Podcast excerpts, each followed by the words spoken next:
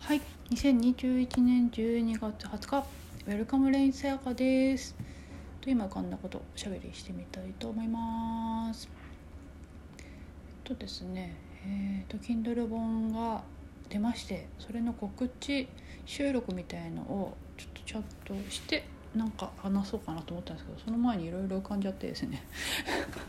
まあ Kindle 本はあのもうすでにあのき Amazon の方でえっ、ともう皆さんに購入っていうかな見ていただけるような状態で上がっておるんですが、まあ、ちょっとそこのあれこれの前にですね 前にっていうかちょっと日常のつぶやきですね。がですねなんだっけな。なんかふとあでもですねまあちょっと Kindle のその話っぽい話にはなるんですけど、えー、と例えば私がこんな風に感じましたとかそれっぽい話ってあるんですよねそれっぽいっていうのはいわゆるなんだろうなそういう非二元 non-duality 悟りのなんかその辺りのそれっぽい話って っていうのがあるんですよね。でまあそのすごくそれっぽい人があの学者とかスピーカーと言われているような人であったり、まあ、悟った人って言われているような感じですね。なんですけどまあこれ私はそう思いますって話でしかないんですけどどこまで言ってもですね、まあ、そんな話を書いたんですけど多分例えば私が日々こんな風なことを感じましたみたいな話って多分それっぽい話したりすることがあるんですよね。あの何でもなさからっぽさ食うとかなんだろうなまあそういうやつですよね。なんですけどそれどこまで行っても式の話なんですよね。式の話あとはその式っていうのを違う言葉で言うと状態の話式の話状態の話二元性の話なわけなんですよね。だからそれで言うとですね悟った悟らないっていう悟ったっていう状態悟らないっていう状態があるけれどどっちにしてもそれって状態の話であのだから何の違いもないってことなんですよねだから特に何にも何でもないんですけれどだけど例えばいいことがあったら「すごい感動しました」ってはなるしあとなんか悲しいことがあったら「悲しいんです」ってなるし嫌なことがあったら嫌なことがあったんだってなるしいいことがあったらいいことがあったってなりますよね。でそれと全く何も変わらないわけですね状態の話っていうところで言うと。なので、えーと、今日こんな感じ感覚がしましたっていうのは今日朝目玉焼きを食べましたっていうことと何も変わらない式の状態の二元性の出来事っていうか状態の話なんですよね。なんですよねまあそこがまず大前提っていうかなまあ、まずだからどこまで行ってもその話なんですよね。っていうのがあっての日々のなこんな感じ感覚がしましたっていうのは本当に今日はスカイツリーに行って展望台の上から、えーと、東京の風景を眺めてきましたっていう話をしていることと何も変わらないですね。だから日記っていうのそう感じたそう思いましたって話でしかないですよね。でそれにいいなんそれっぽい話もあればそれっぽくない話もあるっていうだけだ。内容の中身が違うだけでっていう話ですね、まあ、そこの大前提があっての話なんですけど。かな。だからなんていうのかな。うんまあそうですね。そんな話かな。それで言うとですね。それで言うとっていうかな。あのなんかそれツイッターのツイッターでもちょっとつぶやいたんですねその感じたっていうかそう思った瞬間に言葉にうまいことできたのででそれはそれがあるっていう今このあるっていうことがその中身が何であれそれがあるっていうことがなんかもう不思議っていうかな面白いっていうか分かんないっていうかなんだろうそういう話なんですよね。でその感じ感覚ってやっぱ子供の頃ってそうだったよねっていう話かな。そんなこと思ったんですよね。子供の時ってそんな風にぼんやりそれを普通それが普通っていうかうんででですねまあそっかなそこかな。でですねなんだけどそこにえー、っと多分それまでは左脳脳って話で話すとすごい分かりやすいかなと思うんですけどもその時はどっちかっていうとその何でもない概念にこういろいろがない状態って右脳優位っていうんですかね。ですよね。そりゃそうなんですよね。あの情報っていうか情報量が自分の中にある、えーと、辞書が非常にペラペラなわけですね。概念がない。言葉のバリエーションを持ってなくって情報が全然ない。テーブルを見てもテーブルって言えないような状態。ですごくペラペラなわけですね。概念が。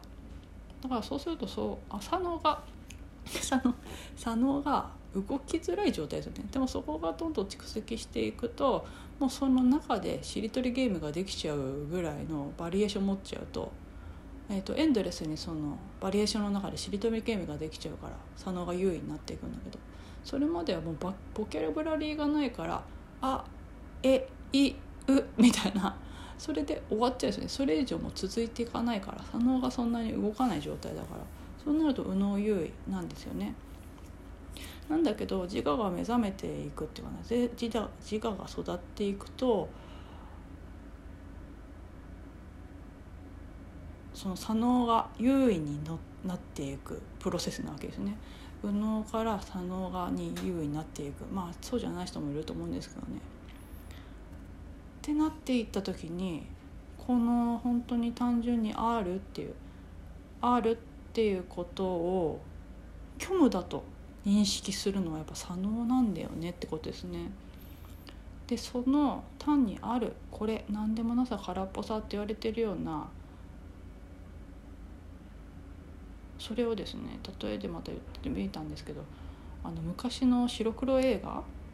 えーと、字幕も入ってない昔の字幕は入ってたんですかね。字幕も入ってないし音もない。ただただ映像だけが流れているようなもの、まあ、それ実際になったことか分かんないけどなんかイメージとしてはそんな感じですよね。ただ映像が流れていてそこに何にも字幕も音もついてないっていうのは意味がついてないんですよね。でその情景ってまさに多分赤ちゃんが見ている情景なんですよね。世界現れている映像っていうのがね映像があってでかね。それを認識していてだけどそこに何の意味付けもしていない。ただそれが現れているっていうことだけが認識されていてあるねっていう感じですよね。でそれを右脳的に捉えていると、まあ、そんなに違和感がないっていうか違和感ないですね。それを理解しようとしてないから。